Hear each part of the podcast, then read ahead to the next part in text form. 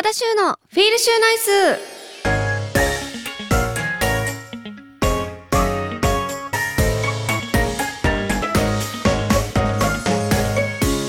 皆さんこんばんは高田修です。高田修のフィールシューナイス。この番組はリスナーの皆さんが明日から笑顔にあふれたフィールシューナイスな1週間を過ごせるように私高田修が興味のあることをまったりとお届けしていく番組です。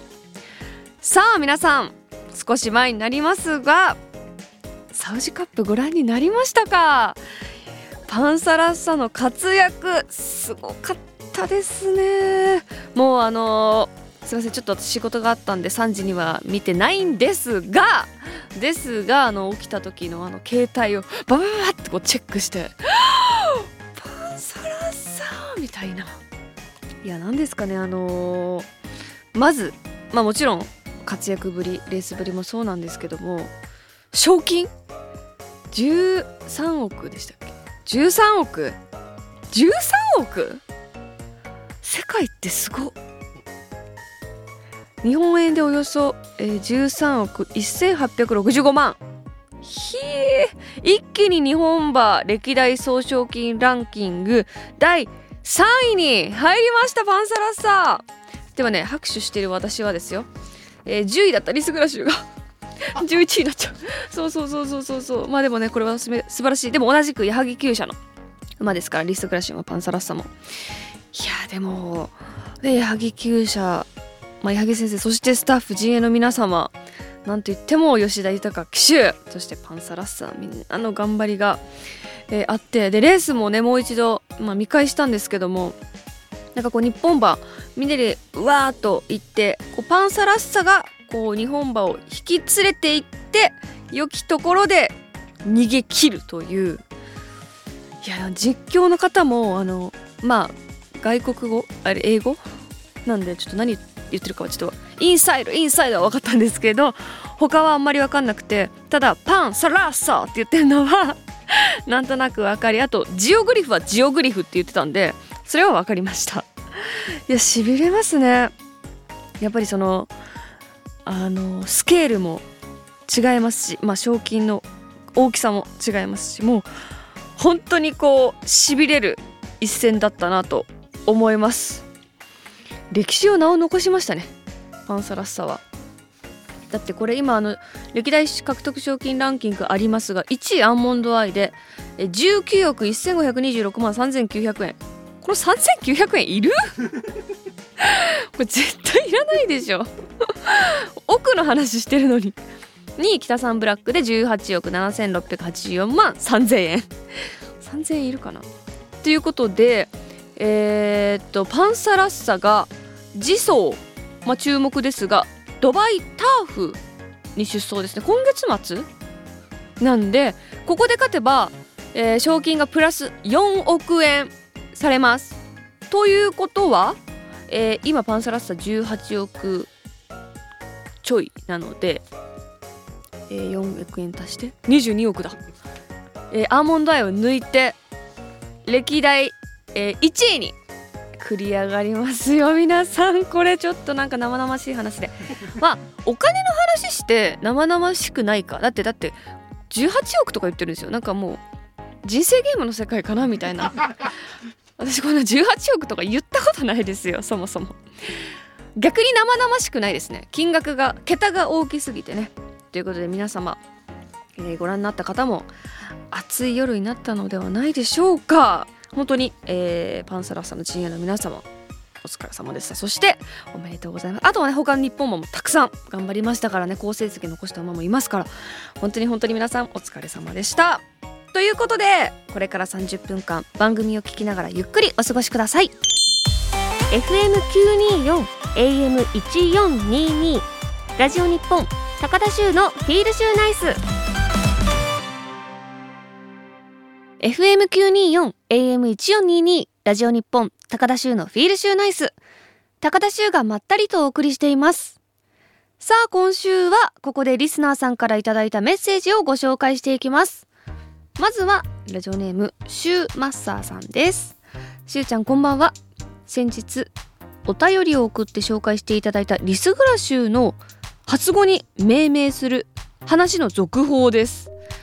私は前回しゅうちゃんが考えてくれたモスリスかイベントでイラストに名前を付けたご機嫌集で応募しようと考え場名の英字表記や名前の由来が必要だったので考えた結果モスリスに決めて応募しました。そして2月17日に場名が決定しました。残念ながら私の応募した場面は採用されませんでした。いや採用されなくてよかったと思います。決定した名前はシュベルト・リリエ。どこで区切るんだこれは。シュベルト・リリエか。え場名の由来は刀の百合という意味のあやめの別名。本場の誕生花。ん？えちょっと待ってこれモスリスって私が考えたんでしたっけ？なんかねうっすら記憶があったの。それまさかこんな風にあの応募してくださるとは。すいません。ご機嫌集もね私がファンクラブのイベントでバスデーイベントで言った場面だったんですけど。まだご機嫌集の方がマシじゃないですか。まあまあシュバルトリリエになってよかったです初めは牝馬っぽい名前かなと思いましたが慣れてくればかっこよくなると思いました。しゅうちゃんの第一印象はいかがですか？またデビューが決まったら報告しますので応援してください。ありがとうございます。もちろん応援いたします。シュバルトリリエ。かっこいいですね。なんか可愛らしい感じもするしご機嫌集とかモスリスより全然いいと思います。素晴らしい。なんかご機嫌集って弱そうですよね。有馬記念勝つとは思えないもん。でもシュバルトリリエはなんとなく勝ちそうな気がする。なんか強そうなおしゃれな感じしますね。ありがとうございます。そしてえー、どれにしようかな。じゃあラジオネームフクロウさん。毎週日曜の夜は、えー、シュウさんのラジオを楽しみにしています。番組を聞いていて思ったのが定期的に生放送中にお酒を引っ掛けている方とお電話をつないでおしゃべりするコーナーとかあったらいいなと思いました。ちょっとこの文章他局で読んでるな私。あと仕事が忙しくてなかなか公開収録に足を運べないのでオンラインイベントがあると助かります。周さんと画面越しにお酒を飲みながらたわいもない話からお酒競馬結婚生活の話など聞けたらとても嬉しいですテレ東の有吉でゲーム好きな一面があるのでスプラトゥーンなどでリスナーさんとゲームを一緒にやるのもいいかなと思いました。いやそうそうこれねあのお酒を引っ掛けている方とお電話をつないでおしゃべりするコーナーです。ってあの毎週日曜日他局で言ってるんですけど。そっちももしかしたら聞いてくれてるのかな。画面越しにお酒を飲みながら。あなんか結構オンラインイベントとかでそういうのやったことあるんですよね。昔？数年前とか？お酒飲んで競馬の話とか？まあなんかその人その人に会った話をしていた。していましたね。なんかでもフィールシューナイスでもそういうなんかイベントみたいなのもまたやれたらいいですよね。去年誕生日イベントで。公開収録やったのがすごく楽しかったですし普段はこうやって一人でおしゃべりしていますが公開収録の時はみんながなんかマスクの中で微笑んでくださってるのが見えたのですごくやりやすかったですし。ああと有吉にねスプラトゥーンの回結構4回ぐらい出させてもらったのかなスプラトゥーンの回で。なぜかスプラ担当だったんですけどそんなに強くないのに。リスナーさんとゲームを一緒にやるのもいいかなと思いました。うん。いいですね。私スプラトゥーンならできるから。ローラー好き。わかるかな？スプラトゥーンやってる人ならわかるかも。私ローラー担当。そうそうそう。ローラーですあでっかいローラー。でもあれあの倒されやすいんですよね。近くまで行ってバンって倒されやすかった気がする。ゲームね。いいですね。ありがとうございました。そしてもう一通。しゅうさんこんばんは。私が二十歳の頃ですが場外馬券売り場のウィンズ渋谷前にある焼きそば屋でアルバイトをしていました。当時の店長は引退され今はその息子さんがお店を継いで営業しています。創業50年以上。今ではネットから馬券が買えますが当時は武豊さんの人気がすごく G1 レースのウィンズはとても賑わっていました。焼きそばも1000食は作っていたと思います。あれから30年。今でも焼きそばを食べに行くことがあります。私の懐かしい思い出です。ところで競馬に行くと必ず食べるものってありますか？これはビールですね。札幌競馬場とか函館競馬場行くと結構ねあご当地ものを食べますかね？そのおばさんちょっと今パッと思いつかないですけどなんか並んで買ったりしましたね。今週も中山競馬場行くのでちょっと買ってる暇はなさそうなんですけどあのフジテレビのみんなの競馬に出させていただくんですけど中山競馬場行ってきます。それにしても創業50年以上の焼きそば屋さん。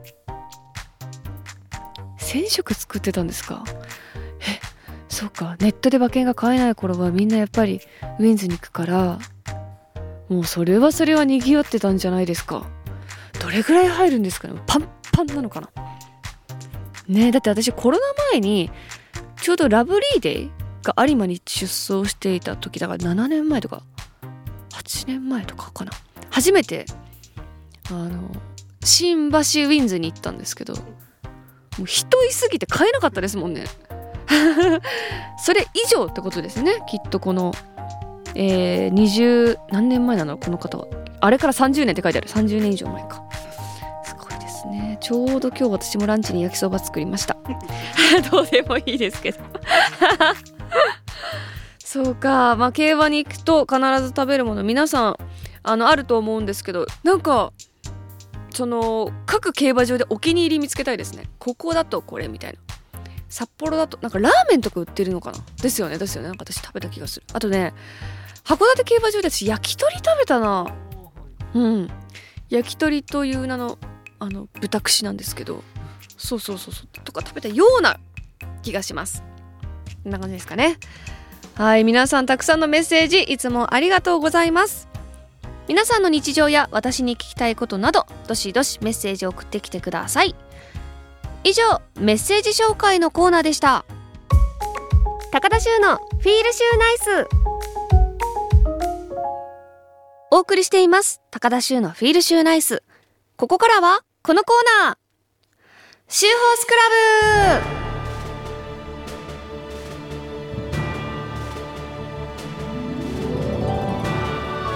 ブ。このコーナーは私が競馬で気になったレースや馬について話したり競馬の歴史や知識を改めて勉強しようというコーナーです。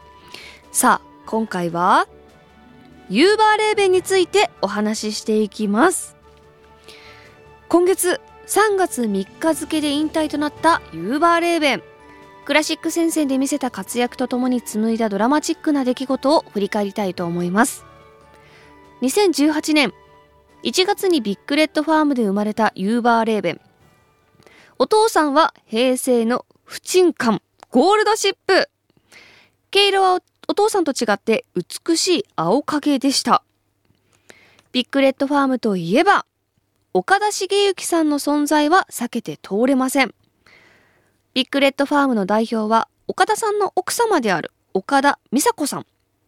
そして、ビッグレッドファームで生まれた馬の多くが岡田さん自身が代表を務めていたサラブレッドクラブラフィアンに登録されマイネルやマイネの名前を付けた競走馬となるためマイネル軍団の総帥とも呼ばれていましたそうこの岡田茂之さんはあの私のやっている競馬の番組にも何度も来てくださっていて本当にこうなんでしょう馬に対しての愛っていうかもうがもう溢れている方。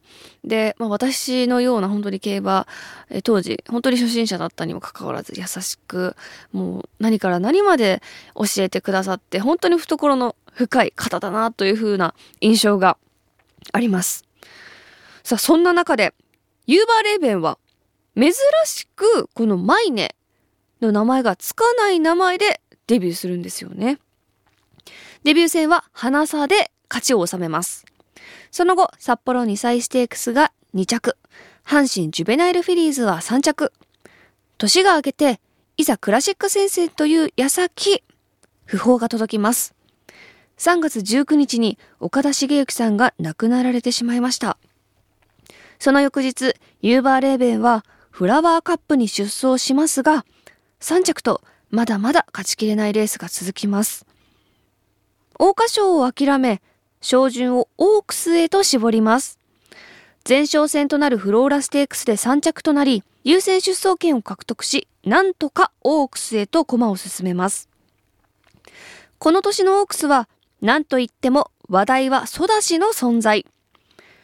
白毛馬が桜花賞に続いて2冠達成なるかということで1番人気はソダシでしたで2番人気は赤い鳥の娘私この時赤い鳥の娘本命だったんじゃないかなお父さんがディープインパクトお母さんが牝馬三冠馬アパパネという超良血馬の G1 制覇にも注目が集まっていました。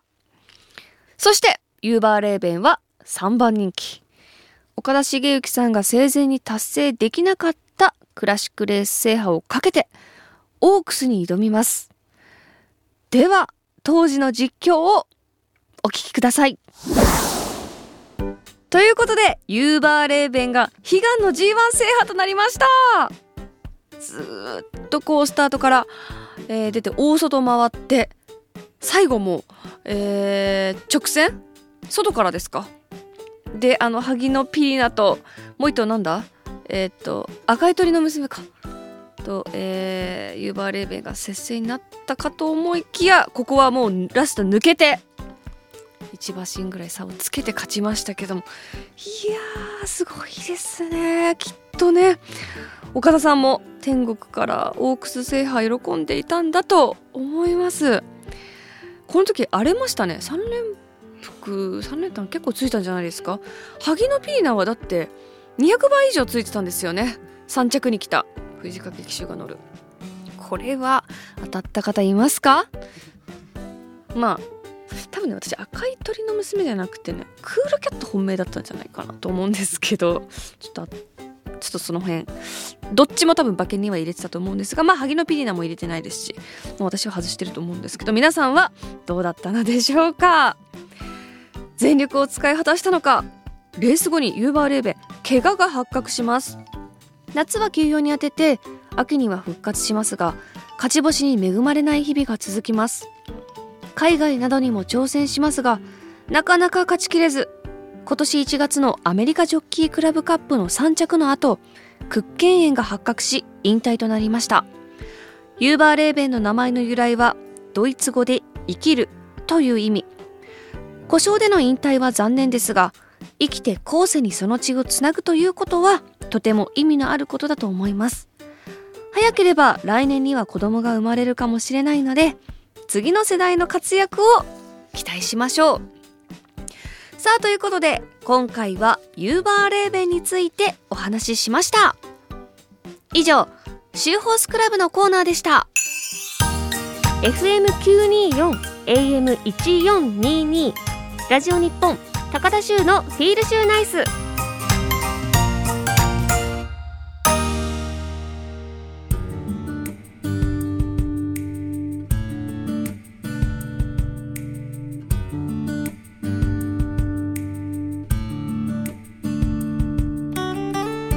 お送りしてきました。高田州のフィールシューナイス。そろそろお別れのお時間です。ではここで私からお知らせです。私がプロデュースしているお酒秋花現在発売中です。そして、えー、毎週火曜日夜10時から BSTBS 町中華でやろうぜにも出演しています。あとは YouTube チャンネル高田州のほろゆき分。最近はねあの今朝も撮ってきたんですけどずっと競馬予想をえー、楽屋からお届けしていたんですが家で撮ってきました。あの初めて今の家になってから自宅で撮って。いるので皆さんぜひぜひ、競馬以外も あのこれからアップすると思うのでそちらも楽しみにしていただけると嬉しいです。あとこんな YouTube 見たいとかあればあの撮れる限り撮ろうと思うのでもし何かあればコメントに、えー、書いていただけると嬉しいです。あとはですね今月の23日24日3月の23日24日に、えー、10時から夜の8時半までですね伝統的酒造りシンポジウム in 北海道というイベントに出演します。こちらは札幌駅前通り地下歩行空間という場所でやるんですけどもこちらはですねえー、北海道の札幌市の札幌駅の近くなんですね地下歩行空間あの私たちは地下歩って呼んでるんですけども。そこでやります。私の出演は夕方の5時半から両日とも5時半からになるんですけどもこれ実は応募制になってまして応募の締め切りが3月13日までになっています。明日ですね。なので皆さんまだという方はそして北海道に来れそうという方はぜひぜひ応募してみていただけると嬉しいです。この札幌地下歩行空間はですねすごく思い出がたくさん詰まった場所なので、まあ、高校生の時えー、モデル事務所に入っていてそこのレッスンに通う時も地下歩行空間を歩いていましたし、えー、初売りに行く時もそこを歩いていましたし未だに帰るとすすきのに飲みに行く際はそこを歩いていますしとにかく札幌地下歩行空間はですねえーと、外を歩かずにすすきの大通りに行けるというとても便利な 歩行空間で寒さをしのげますので思い出がいっぱいの場所で大好きなえっと、お酒のイベントに出演させていただくというのはとてもとても光栄でございます。なので皆さん一緒に、えー、お酒の話ができるといいなと思います。まあみんなは座ってるだけ座ってるだけっていうかあれだと思うんですけど ぜひぜひね応募していただけると嬉しいです。すべての詳しい情報は私の SNS をご確認ください。続いて番組からお知らせです。番組では皆さんからお便りを募集しています。現在募集中なのはリスナーさんにとってのベストレースそしてベストホース競馬にまつわるトリビア皆さんの秀逸な一品皆さんの日常や私に聞きたいことなど宛先は週アットマーク jorf.co.jp shu アットマーク jorf.co.jp です。あなたからのメッセージお待ちしています。そして番組ツイッターもやっています。週アンダーバーラジオで検索してみてください。では来週もまったりしましょう。この時間のお相手は高田修でした。いい夢見てね。